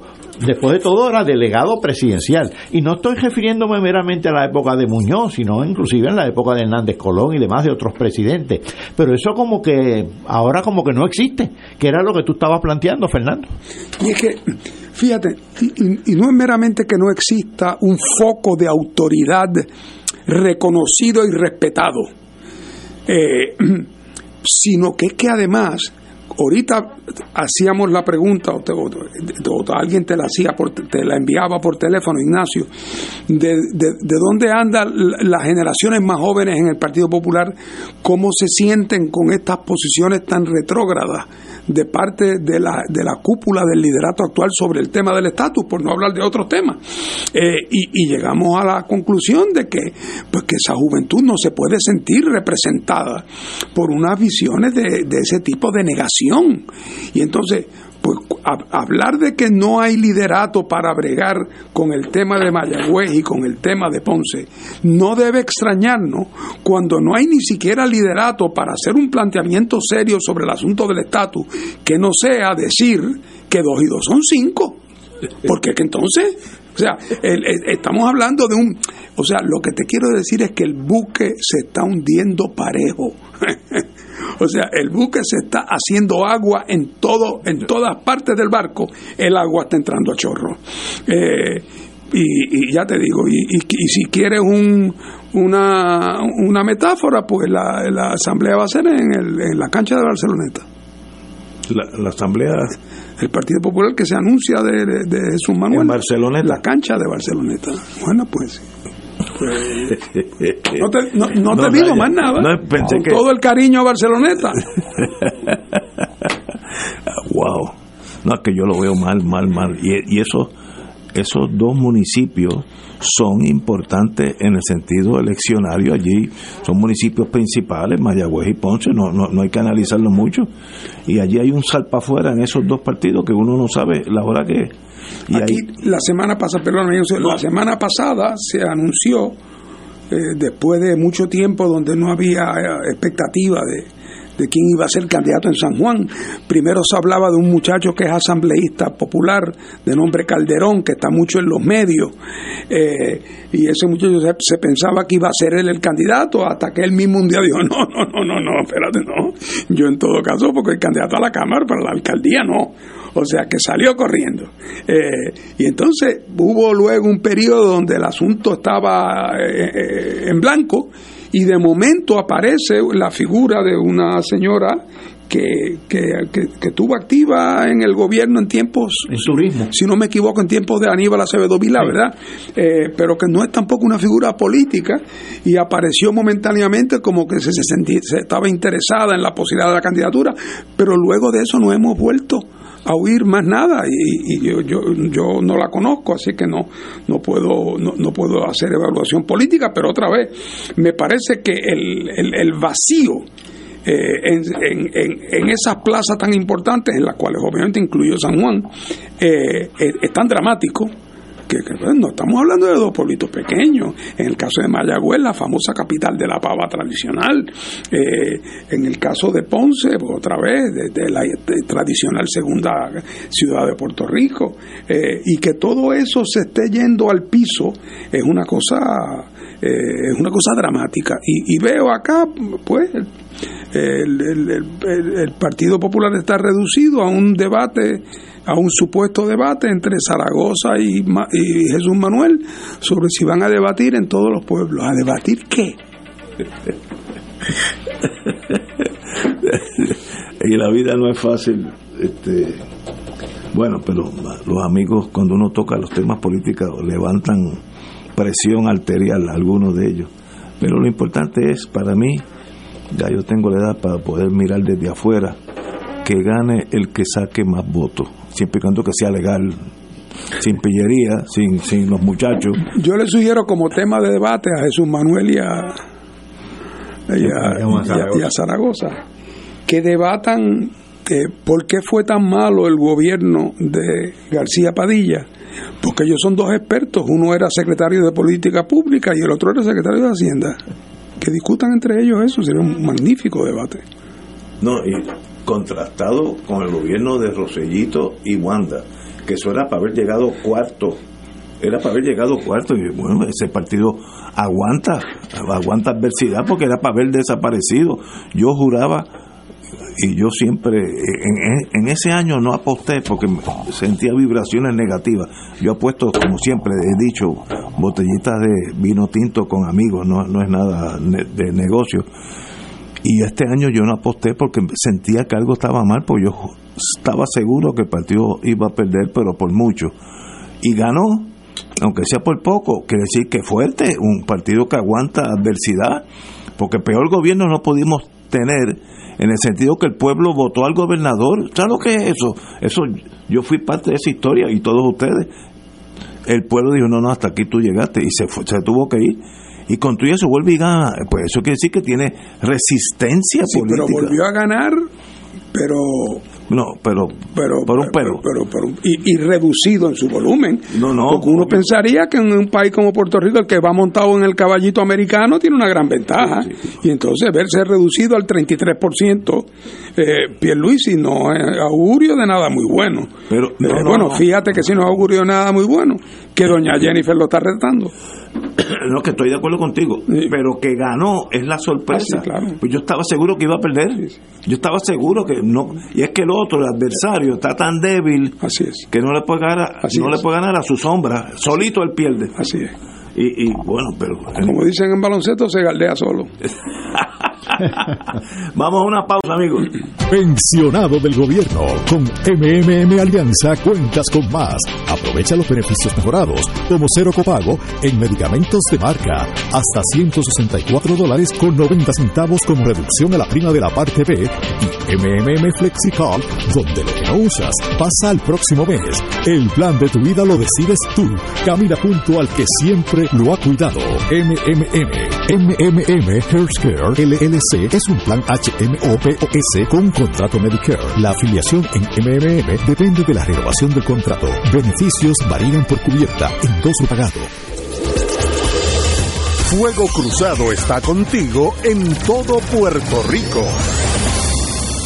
Se necesita donantes de sangre de cualquier tipo y plaquetas para el paciente Oscar E. González de Peña, recluido en el Hospital Auxilio Mutuo. Los donantes deben pasar por el Banco de Sangre de Servicios Mutuos para cita 751-6161. Miércoles de Infoempresas a las 4 de la tarde, con entrevistas e información con nuestros emprendedores y empresarios. No te lo puedes perder, miércoles a las 4 de la tarde, por aquí, por Radio Paz 810 AM y Radio Paz 810.com. Los espero. A mí me gusta mi pueblo, a mí me gusta mi gente, a mí me gusta mi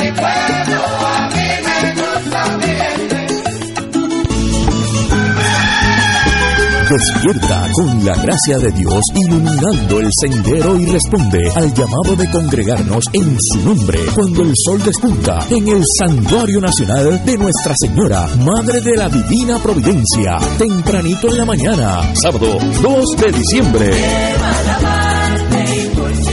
5 y 30 de la madrugada para otra misa de madrugadores, la celebración eucarística que se ha convertido en tradición y fuente de bendiciones para la familia católica. Se llevarán a cabo confesiones previo a la Santa Misa. Participa en este encuentro mensual y comienza el fin de semana en paz y renovado, asistiendo o escuchando la transmisión en directo. Misa de madrugadores por Radio Paz 810 AM o Radio Paz 810.com y Oro 92.5 o Radio Oro FM Info santuario de la providencia.org 787-646-9448. Y ahora continúa Fuego Cruzado.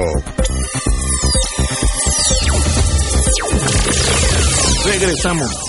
Amigos y amigas de Fuego Cruzado. Bueno, en estos días hemos tenido cuatro días de paz y más importante que eso, eh, se han intercambiado eh, rehenes y o prisioneros palestinos y ha sido en el mundo entero, si uno prende la televisión de cualquier estación internacional, ese es el tema principal.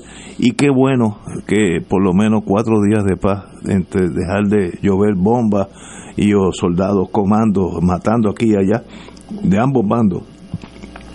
Y yo vi por la radio italiana un niño como de 5 o 6 años, flaquito él, de pelo castaño claro, salir corriendo para abrazar a su papá y su mamá que lo estaban esperando. Eh, y esa alegría de ese niño vale toda esta toda esta paz de cuatro días. Eh, ya llegaron a un acuerdo de, avanzar dos días más esta tregua y esperemos que eso le, le ayude a la humanidad a evitar esta hecatombe, eh, porque es una hecatombe para el del lado que usted escoja, pues es una hecatombe.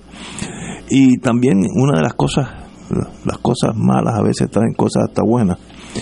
Eh, Qatar, que yo nunca había oído de esa, he oído del país, de, es, es un reinado, pero ha sido el, el, intermediador y eso habla bien de ellos.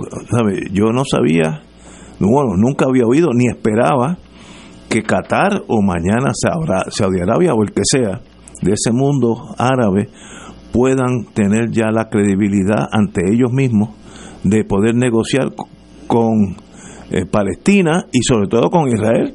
Y Qatar pudo hacerlo, llegar a, una paz condicional de cuatro días, ahora van a ser seis. Pero eso sí habla bien de la el seniority que está tomando algunos de esos países de allá del Mediano Oriente, en este caso Qatar. Habla muy bien de ello y lo felicito. Pero qué bueno que ese nene corriendo por el aeropuerto, por, por, una pista, no, no era un aeropuerto, a sus padres y lo abrazó y se besaron, es una cosa bien emotiva y yo lo digo de ambos bandos debe haber, haber pasado lo mismo, para que Estados Unidos más bien cubre el lado israelita, pero debe pasar lo mismo del lado palestino, que vivan en paz los dos y que lleguemos a una tregua. Compañero. Bueno, aquí el problema, bueno, es una cosa espantosa, ¿verdad? Eh, eh, el problema inmediato es el siguiente, que eh, se, han, se, va a extender por dos días más aparentemente, ¿verdad? Sí, sí, ya, ya. Pero el problema es que en la medida en que el acuerdo era que se podía extender de día en día siempre y cuando que continuara el intercambio, que ese intercambio se va a acabar porque el número de rehenes es un número limitado. En, en, tres, cuatro días, en el mejor de los casos, se acaban los rehenes. Entonces, ¿cuál es el próximo paso? Bueno, que la reanudación de la... Bueno, ahí es el gran reto, en el fondo, político. La pregunta es cómo aprovechar estos días de cese, de tregua, esto de la llamada tregua humanitaria, que permite que a cambio del intercambio de rehenes por prisioneros también entre eh, a Gaza eh, suministros, agua, comida. Estamos hablando de dos millones de personas que no tienen agua, ni comida, ni electricidad. No, una cosa espantosa. espantosa. Bueno, la pregunta es cómo, eh, cómo aprovechar estos días donde por lo menos no están matando gente a mansalva. Eh, para tratar de pasar a una tregua, a una tregua, eh, que no esté basada en el intercambio de rehenes porque los rehenes se acaban eh, y, que, y que sea una tregua que esté organizada de tal manera que ambas partes tengan un incentivo para para para, para, para convertirlo en un proyecto político. Está muy difícil hacerlo, ¿eh? muy difícil primero porque los israelitas están obsesionados, como en algún sentido es natural, con que ellos creen que hasta que no extirpen de raíz el último de los militantes de Hamas, no volverán a dormir tranquilos. Bueno, pues es una posición que hay que entenderla, aunque, aunque sea una que no conduce a ningún sitio, nada más que prácticamente a lo que puede ser a convertir aquello en un campo de exterminio.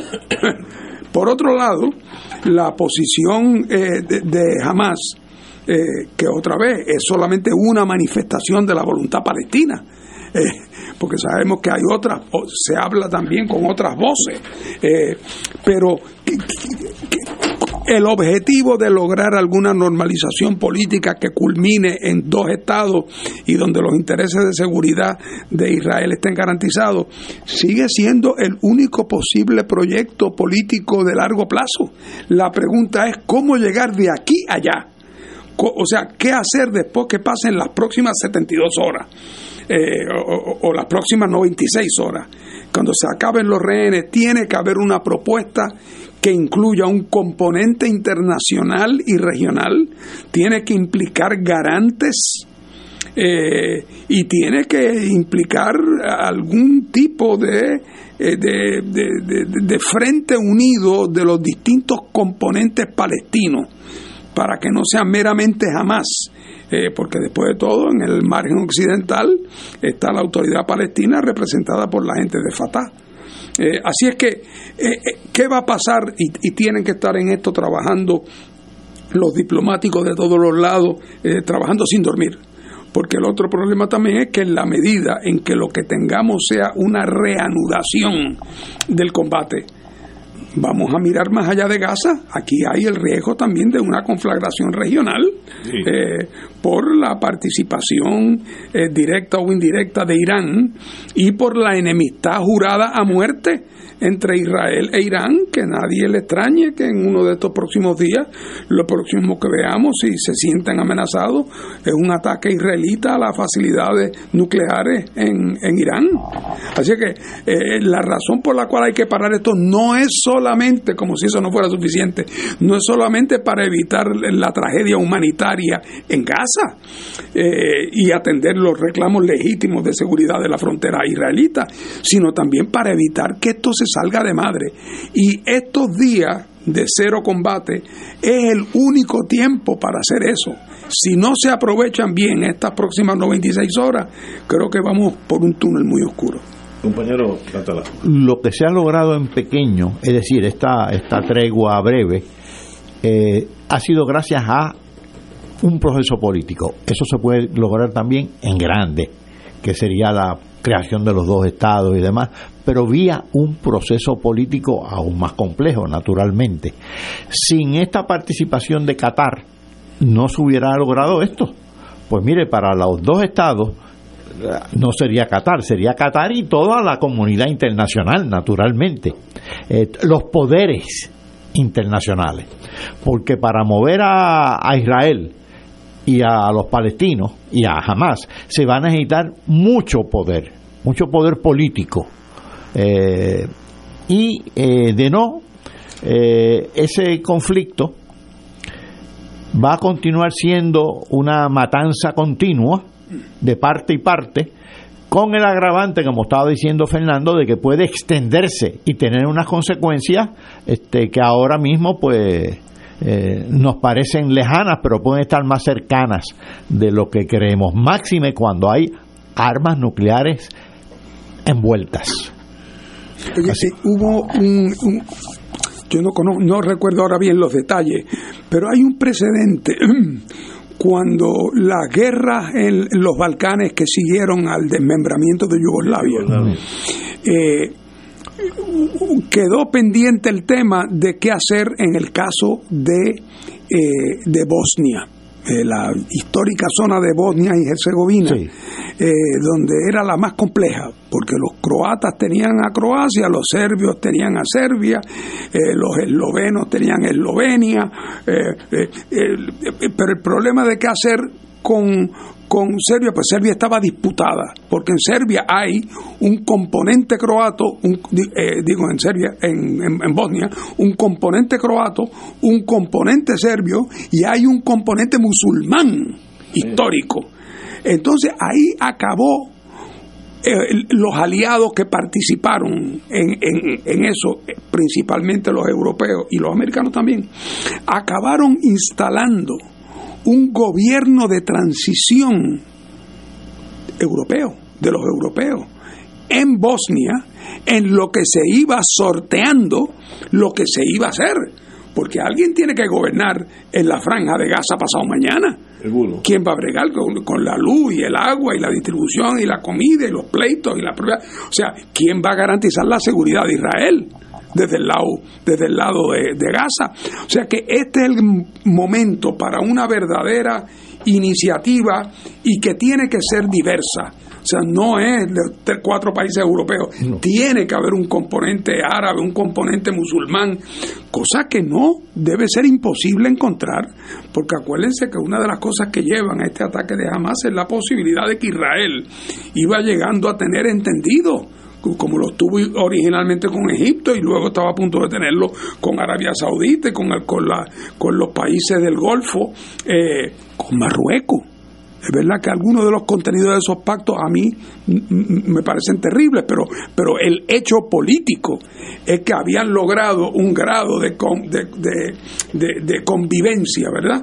Y, y, y- y eso, el momento para que esos actores se pongan de acuerdo en un mecanismo de transición, porque lo que va a pasar de aquí a 20 años hay que tenerlo en mente, pero eso puede ser en términos generales. Aquí lo importante más a corto plazo es qué va a cómo se va a gobernar a Gaza de una manera que los israelitas digan, bueno, ah, si es así, sí. Y que los de y que los palestinos no se sientan que el acuerdo que se ha llegado es uno que impos- el que, que, que en efecto determina como condena a la imposibilidad la idea de que algún día haya dos estados. Eh, Tiene que tener esos elementos. Y el, el hueco de tiempo, claro, desgraciadamente no lo podemos medir en semanas ni en meses, es en días que se va a tener que hacer esto. Pero alguien tiene que venir y hacer la propuesta y tiene que haber varios bateadores de cuarto bate eh, con una propuesta que sea suficientemente contundente para que alguien diga, oye, y en lo que lo discutimos, vamos al fuego". Tranquilo. Eh, una de las, para mí, una de las decepciones de esta tragedia es el rol pasivo de Estados Unidos. No ha dicho gran cosa. Digo, ha ayudado a Israel, obviamente la política, yo entiendo todo eso. Pero el, el liderato de Estados Unidos no, no ha hecho gran cosa en torno a cómo soluciono este problema de muerte constante. Destrucción, Gaza lo que van a dejar es un estacionamiento privado, porque no va a quedar edificio. El, el norte de Gaza ya no casi no existe. Miren las fotos en la televisión, casi no existe ya. No es que lo vaya a hacer, ruina. sí, una ruina. Y Estados Unidos en este sentido ha sido pasivo y, y me incomoda eso. Rusia también, bueno, Rusia tiene a, la- a los muchachos de Ucrania dándole candela, así que eh, Las crisis debían estar prohibidas en años electorales. y una una a la vez, no dos. Tú puedes estar seguro, y lo digo no- y, tra- y no estoy siendo cínico, tú puedes estar seguro que cada vez que tiene que tomar Biden y compañía una decisión sobre el manejo de esta crisis, que es varias veces al día, todos los días, el primer planteamiento que hay es uno de que tiene que ser un comportamiento que no nos coloque a merced de lo que los republicanos puedan decir de Sí, nosotros sí, para sacarle sí. punta a esto. El factor político es esencial. Porque si no estuviéramos en años justos preelectoral, pues bueno, pues hacemos ahora y ya el año que viene resolveremos. No, no, no. Ahora eh, eh, están en un momento muy difícil y, y desgraciadamente Biden esta crisis no le ocurre en su mejor momento tampoco, ¿verdad? Él está, está también asediado en, eh, por la opinión pública, por otras razones, pero es un momento absolutamente decisivo, absolutamente decisivo. Claro, yo del tema del liderato palestino, no me atrevo ni a opinar porque es que no conozco nada. Es un mundo opaco o para nosotros, para el observador de afuera. Uno no sabe cómo se mueven las cosas allá adentro, cu- cuáles son realmente los objetivos de ellos a corto y mediano plazo, dónde hay, si en algún lugar, alguna compatibilidad eh, con, con algún tipo de proyecto de esta naturaleza. Pero lo que me parece a mí evidente es que si las cosas siguen por el camino de la guerra, eso lo que va a ser es una, una matanza y en el cual jamás no logrará nada eh, que le sea útil a esa población en el futuro previsible. Quedará para la historia quizás una historia de un martirio, pero eso no puede ser el objetivo político real de una gente que está aspirando a construir una nación. Eh, así es que, eh, pero yo creo que el momento, el momento es en estos días El momento es en estos días y tiene que ser un planteamiento que, que cause tal impacto que el rechazo por parte de Israel o por parte de Hamas sea a un costo político impagable para ellos. Que jamás sepa que si no lo acepta queda reducido a una minoría de uno en el mundo y excluido, y que si Israel no lo acepta, también. Pero eso tiene que ser que los americanos le tienen que hablar duro, aunque sea en privado, a Netanyahu, y decirle: Esta oferta es, si no la acepta, me voy. Entonces, se acabó. Y nos vamos todos y, y resulta que... O sea que requiere un gran liderato y una...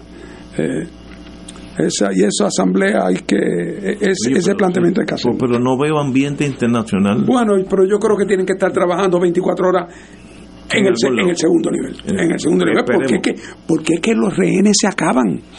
Ahora digo yo la ironía si hubiera mil rehenes a 20 por día pues son 5 tendríamos 50 días pero es que lo que hay es un máximo de 220, 215 rehenes, y quién sabe si algunos de ellos muertos, o otros hermanos de otros grupos que no son ni siquiera jamás, como se ha especulado. Así es que el fenómeno del intercambio por rehenes, ese, eso como motivo humanitario para el detente, se acaba en 96 horas. Así es que tiene que poner las pilas. Señores, tenemos que ir a una pausa. Regresamos con Fuego Cruzado. Yo quiero a alguien que me acompañe, que me lleve cositas a casa, que pueda hablar por teléfono, alguien que esté conmigo. Afiliado de Triple S Advantage, estamos contigo. Con la aplicación Triple S en casa, te llevamos salud a tu hogar para que no te pierdas ni una receta. Es fácil de usar y tú o tu cuidador pueden hacer la orden. Además, con Teleconsulta MD, tienes acceso a tus citas médicas virtuales desde tu hogar. Elige vivir en salud con Triple S Advantage. Actor pagado. Fuego Cruzado está contigo en todo Puerto Rico. Dale a los enfermos esperanza y paz. Nuestra querida amiga, compañera y hermana, la actriz Maribel Quiñones, necesita de ti, de mí, de nosotros. Su salud está quebrantada debido a un derrame cerebral severo. Requiere múltiples terapias para su recuperación. En consecuencia, al no poder trabajar, sus ingresos se ven afectados. Es momento de tenderle la mano en un acto de amor, caridad y solidaridad. Envía tu donativo a su ATH móvil 787-550-9400. Repito, 787-550-9400. Por la salud y recuperación de Maribel. De lo que tienes sin buscar compensación. AESA, la pequeña gigante, te invita a sintonizar su espacio radial AESA Informa. Todos los jueves a las 4 de la tarde se estará ofreciendo información relevante a los pensionados y jubilados de Puerto Rico. Te esperamos a esa imparable, auspiciado por MMM Alianza. Y ahora continúa Fuego Cruzado.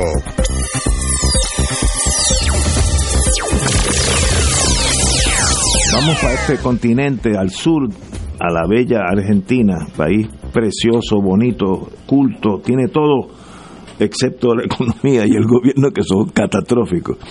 Y yo, como tenemos aquí a un economista de primera índole, ¿qué es la dolarización de la economía argentina? La noticia es difícil la dolarización de la economía argentina Tradúceme eso al español. Bueno, si la dolarización es plena, plena, eso quiere decir que Argentina no va a tener política monetaria, que su, el, circulante va a ser el dólar, como si fuera una extensión de la zona del dólar este, de Estados Unidos. Ahora, espérate, ¿y cómo Argentina recibe todos esos billones de dólares para que la economía argentina... Esa es la primera dificultad que tienen.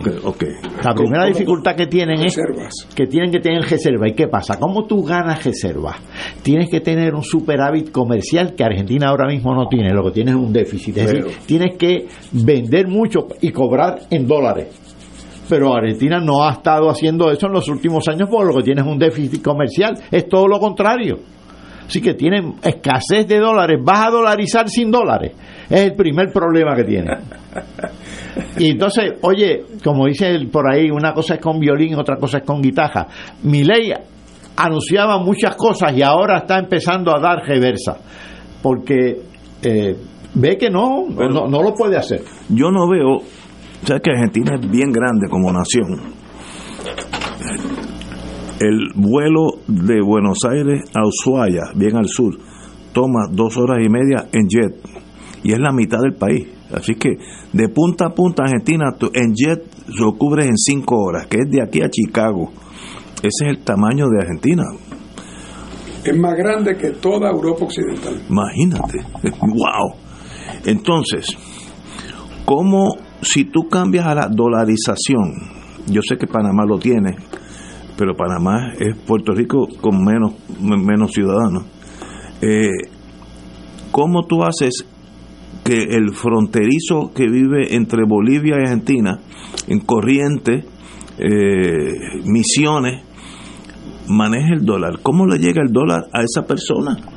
Es que para, mí, para mí es un misterio. ¿cómo? Es, es un proceso y si lo que intentaran fuera eh, el uso de dos monedas, De que a veces dos. se intenta, puede ser un grave error también porque se da, hay una vieja ley que dicen la ley de Gresham, que es que cuando en un país circulan dos monedas, ¿qué tú haces? Tratar de atesorar el dólar, de guardarlo y, y tratar de salir de la moneda local. Es decir, veo. la moneda mala saca de circulación a la buena, dicen. El, el- el paralelo ese eh, eh, es el que el, el chisme saca de circulación a la buena conversación.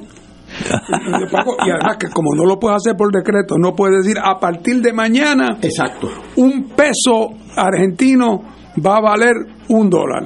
O, o el, o- Pero es que no puede No ser. puede porque, porque al, otro, al otro día tú vas al banco con 100 mil pesos argentinos que tienes guardados en tu casa y vas a pedir que te den 100 dólares. Y no te lo Y- van a dar. No, te lo dan y se lo dan a Paco y ya a las 2 de la tarde se acabaron los dólares en Argentina.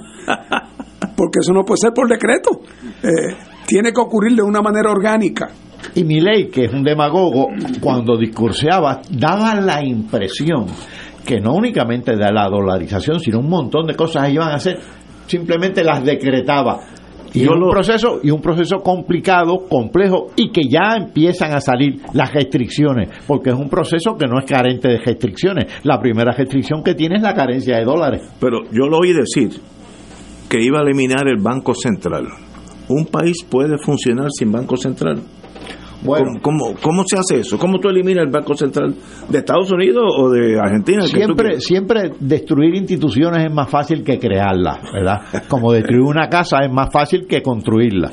Pero eh, cuando él hablaba de la eliminación del Banco Central, prácticamente lo que estaba diciendo era aquí no va, aquí no va a haber política monetaria nacional, sino que va a haber el dólar y la política nacional monetaria que va a regir aquí es la que va a dictar el sistema de reserva federal de Estados Unidos. Prácticamente era una, una especie de, de, de colonia en, en cuanto a política monetaria se refiere, cosa que me parece que si se hubiera discutido con más rigor en Argentina, otro pudo haber sido el resultado. Lo que pasa es que las condiciones económicas de Argentina eran tan malas y los gobiernos han sido tan pésimos que la demagogia pues encontró terreno fértil. Bueno, que yo creo que la razón que este demente es presidente es por el trabajo pésimo que hizo, que hizo la oposición por años. Y han creado un desastre de una nación que es rica, es rica. Cualquier nación que exporta billones de dólares en carne y en trigo anualmente no es pobre y tienen poca población. ¿Y, y qué pasa que no pueden...? Oye, la, la restricción objetiva es la carencia de dólares en términos de dolarización, pero hay otras restricciones. Esto es un proceso, pero va a necesitar cierta legislación y demás. ¿Con qué mayoría cuenta? No, él no tiene, él no tiene mayoría. Eso por un lado. Por otro lado, cuando la, el pueblo argentino, que ha protestado bastante, empieza a darse cuenta de que mi ley realmente no puede cumplir, va a empezar, va a empezar la, la protesta en las calles también, con un sindicalismo que no es de mi ley, un sindicalismo bien organizado que tiene Argentina. Y yo no creo que esa organización se haya ido al piso. Así que ahí va a haber protestas, este, eh, como dicen los venezolanos, protestas arrechas. Mira, es que como ustedes saben, el, el, el, Milei gana en segunda ronda, ¿verdad? Eh, después de la, en la segunda ronda. ¿Y por qué gana? Porque el partido de Macri, que había sido el presidente antes que lo fuera Alberto Fernández, y que resultó que endeudó al país hasta el cuello con el Fondo Monetario Internacional y después eh, el- la, la mayor parte del dinero acabó en cuentas bancarias fuera de Argentina. Eh, para poder ganar la segunda ronda, Macri y quien fue su candidata, la Bullrich, le ofrecieron los votos a, eh, a Milei.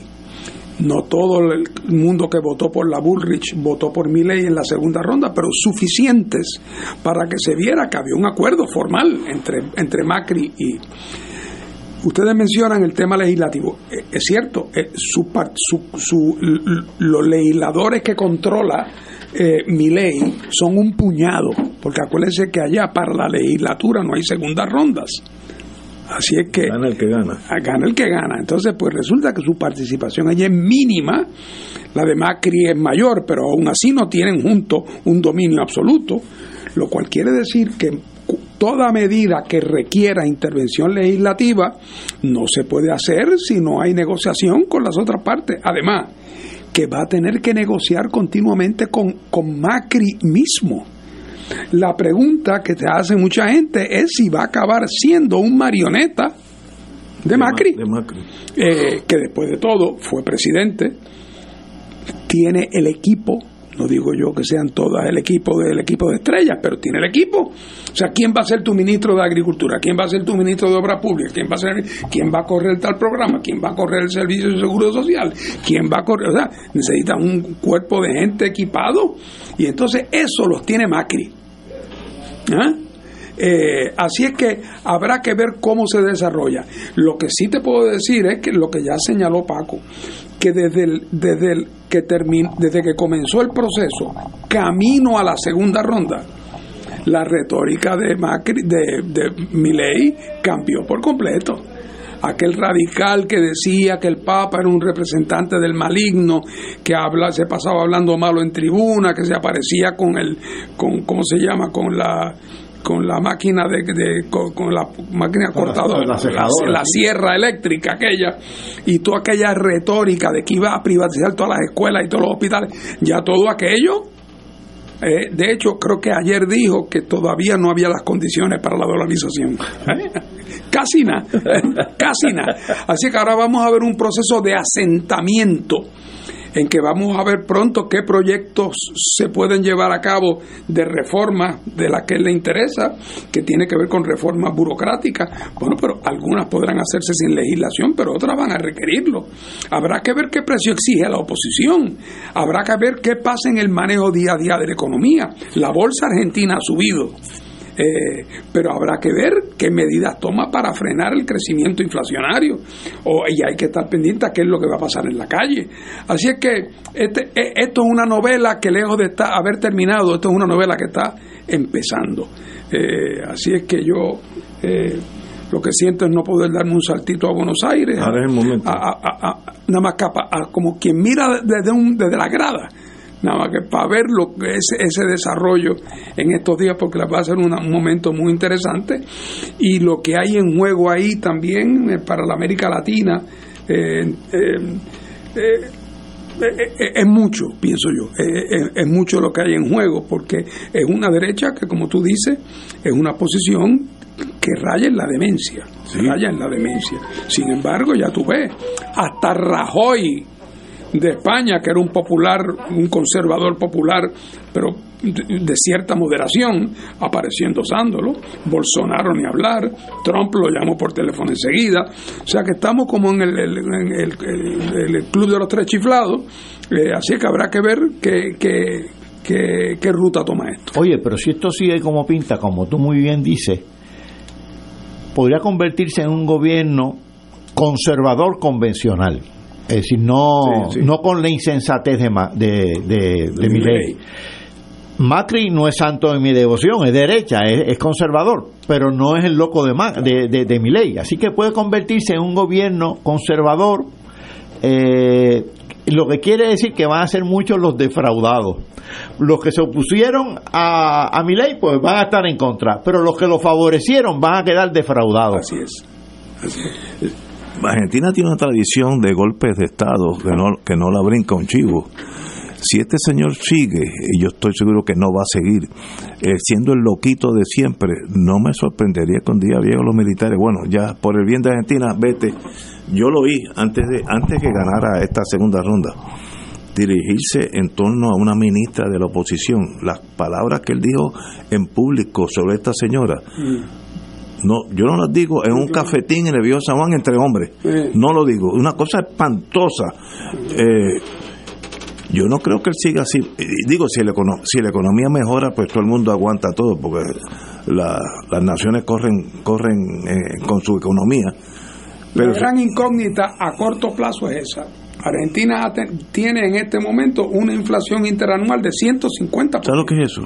La pregunta, y, y allí, contrario a otros países donde desde que ganan la elección hasta que tomas posesión pasa mucho tiempo, aquí ya ahora, creo que el, El 10 de diciembre. el 10 de diciembre, Eh, es ahora. ¿eh? eh, que lo hizo para tratar de quitarle titulares a la Asamblea del PIB, que es el 10 de diciembre. Hasta en eso se manifiesta como la extrema derecha.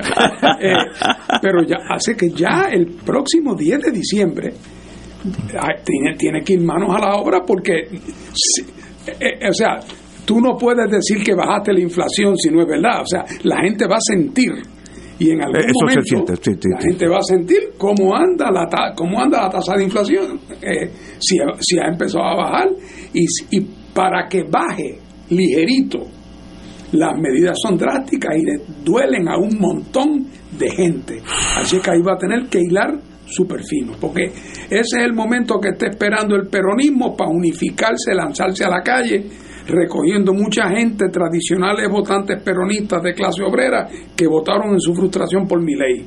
Así es que otra vez, el drama, la película está empezando.